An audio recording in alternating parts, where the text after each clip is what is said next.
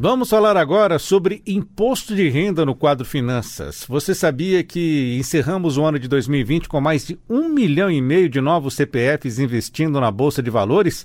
Como se preparar para essa declaração? Eu converso agora com a administradora e especialista em finanças, Catarina Sacerdote. Doutora Catarina, seja bem-vinda. Bom dia.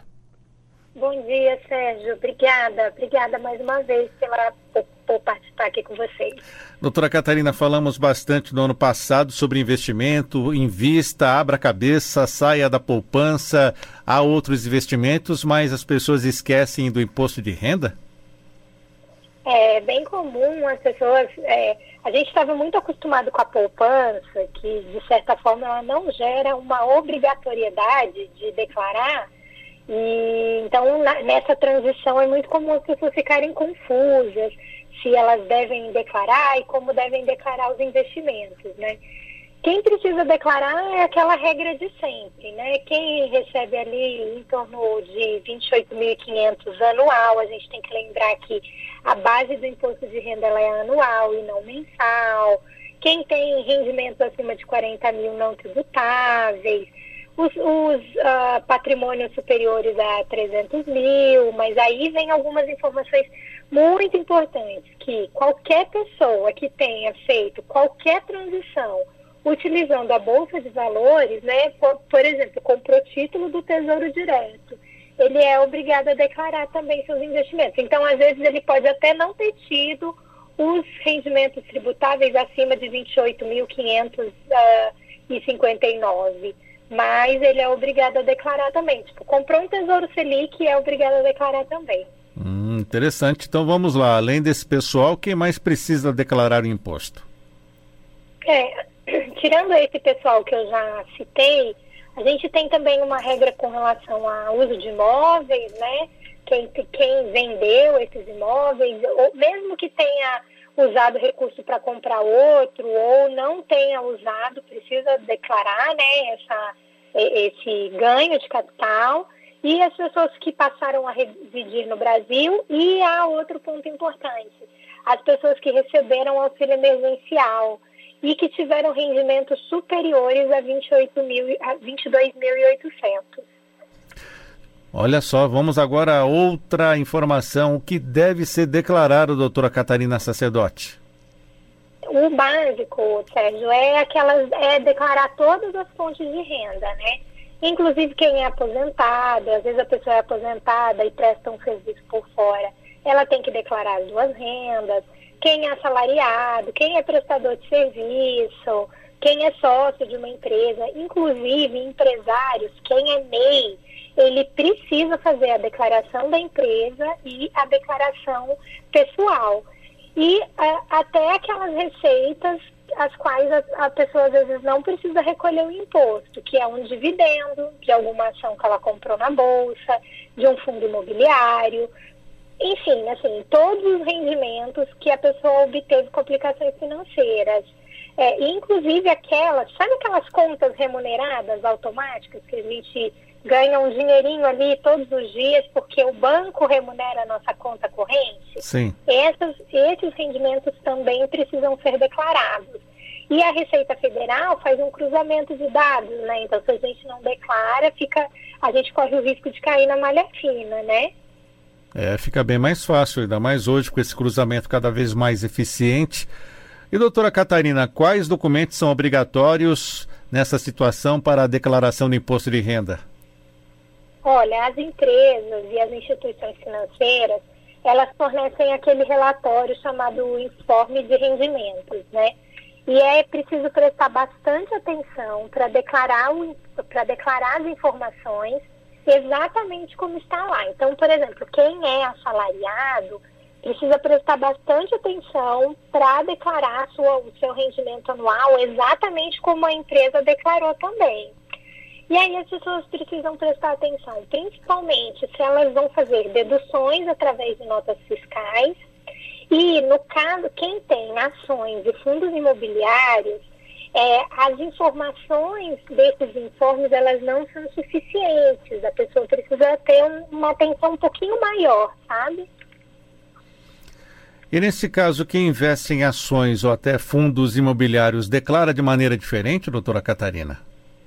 É, digamos que não é exatamente uma maneira diferente, é só que precisa, a gente precisa ter atenção que aquele informe de rendimentos, ele não é suficiente para a gente declarar um imposto de renda, né?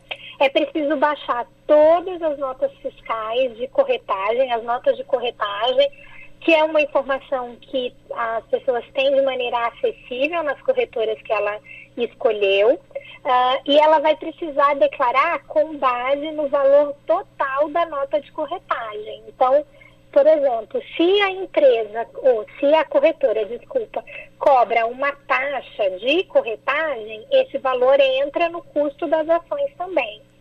Quem, e outra coisa importante, assim, né? Quem compra as ações ou os fundos imobiliários pensando nos, nos uh, dividendos, aquele, aquele valor que pinga na conta de tempos em tempos, às vezes é todos os meses, às vezes é de três em três meses, precisa declarar os dividendos também.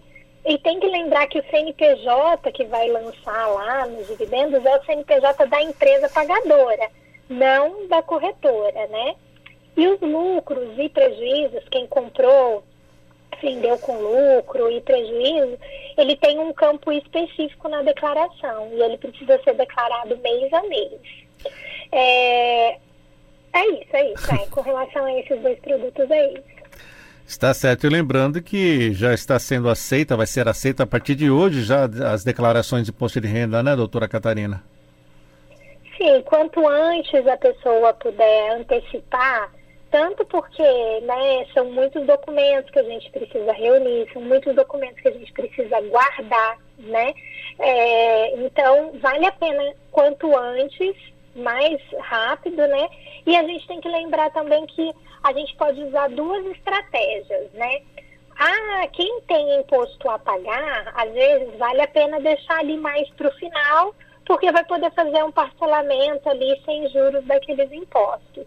Agora, quem tem imposto a restituir, é, essa restituição, quanto mais rápida é feita a declaração, mais rápido ela recebe esse valor de volta, né? Às vezes para fazer reinvestimentos. O valor da restituição é corrigido só pela Selic. Então, de acordo com sua estratégia de investimentos, vale a pena antecipar essa, essa restituição de imposto de renda. Doutora Catarina, os principais erros na hora de fazer essa declaração que a senhora vem acompanhando? Olha, os principais erros, o básico, assim, é, de certa forma, errar a inclusão de informações, né? Ou o informe que a empresa ou que a instituição financeira forneceu está errado, ou a pessoa acaba declarando algum valor diferente daquilo que a instituição declarou. Então, é um momento de prestar bastante atenção nessas informações. E aí, assim, o segundo, acho que o grande, segundo maior erro está relacionado às deduções, né? O imposto de renda, ele permite deduções até generosas em alguns casos, né? Ah, tem pessoas que podem é, declarar a previdência privada complementar, desde que sejam PGBL, os gastos com saúde, os gastos com dependente, com a educação desse dependente, mas tudo precisa ser comprovado por meio de notas fiscais. E aí, se a pessoa não guarda essa nota fiscal e cai na Receita Federal, isso pode gerar, cai na malha fina, desculpa, isso pode gerar um, um grande, um, uma grande dor de cabeça para ela, né? Está certo. Então começa hoje, dia 1 até o dia 30 de abril, o prazo para entrega da declaração do Imposto de Renda Pessoa Física 2021, ano base 2020. Doutora Catarina Sacerdote, é possível fazer uma doação de uma parte do imposto devido? Olha, é muito legal essa coisa da gente poder fazer doação. Durante o calendário do ano vigente, por exemplo, quem, quem nota que tem um imposto muito alto para pagar, que vai pagando que vem um imposto muito alto, pode, ao longo desse ano, fazer uma doação de até 6% do valor do imposto para instituições uh, de apoio à criança, ao idoso ou à cultura. É quase como se a gente pudesse escolher uma parte aí desse nosso desse nosso recurso que a gente transfere para a União para que ela tome decisões a respeito do destino desses recursos, é quase como se a gente pudesse tomar uma decisão. mas isso é quando o calendário está vigente. Como a gente vai declarar agora, né, o, o, a database do ano passado, então lá quando a gente está declarando o imposto de renda, lá já no, no, nos finalmente, a gente pode emitir um boleto para pagar até 3% do nosso imposto para fundos que são, mais uma vez, né, de apoio ao idoso, ou à criança, ou à cultura. Então a pessoa emite dois boletos, ela já sabe que vai ter que pagar o imposto, ela pode emitir um boleto de 3% daquele imposto e fazer uma doação diretamente para essas instituições e o restante ela pode efetuar o pagamento conforme as condições que o, o sistema oferecer para ela. Doutora Catarina, a questão que envolve o auxílio emergencial. Temos novidades até nessa declaração do imposto de renda, não temos? Temos, temos sim, Sérgio.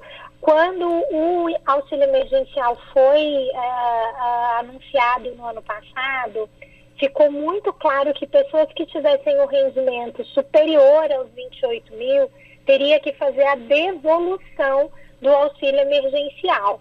Então, quem teve rendimentos ali até 28.800 não precisa devolver absolutamente nada. Mas quem teve rendimentos acima disso, a própria o próprio sistema vai gerar uma DARF e a pessoa terá que efetuar a devolução da diferença do auxílio emergencial. Então, né, vamos supor, se a pessoa teve rendimentos em torno de 25 mil e recebeu ali mais ou menos 8 de auxílio emergencial, ela tem que fazer a devolução desses 3 mil.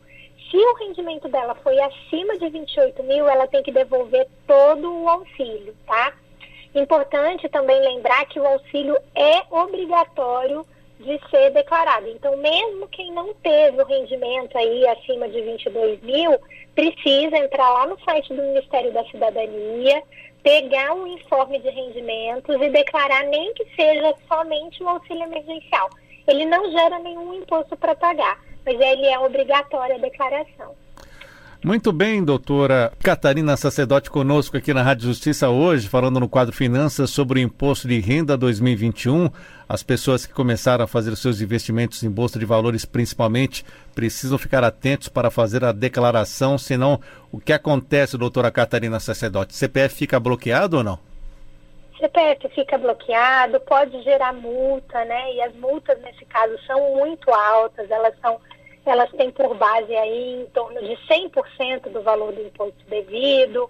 Então, é mais fácil a gente se organizar e já fazer logo essa declaração, começar a reunir os documentos agora, porque o prazo é longo também, a pessoa vai ter até o último dia útil de abril para declarar. É, não, não, é bom nem falar que o prazo é longo, porque o brasileiro tem aquela mania de deixar tudo para a última hora. É verdade. Doutora Catarina Sacerdote, administradora especialista em finanças, muito obrigado por atender a Rádio Justiça mais uma vez. Até uma próxima. Um abraço. Obrigada, um abraço.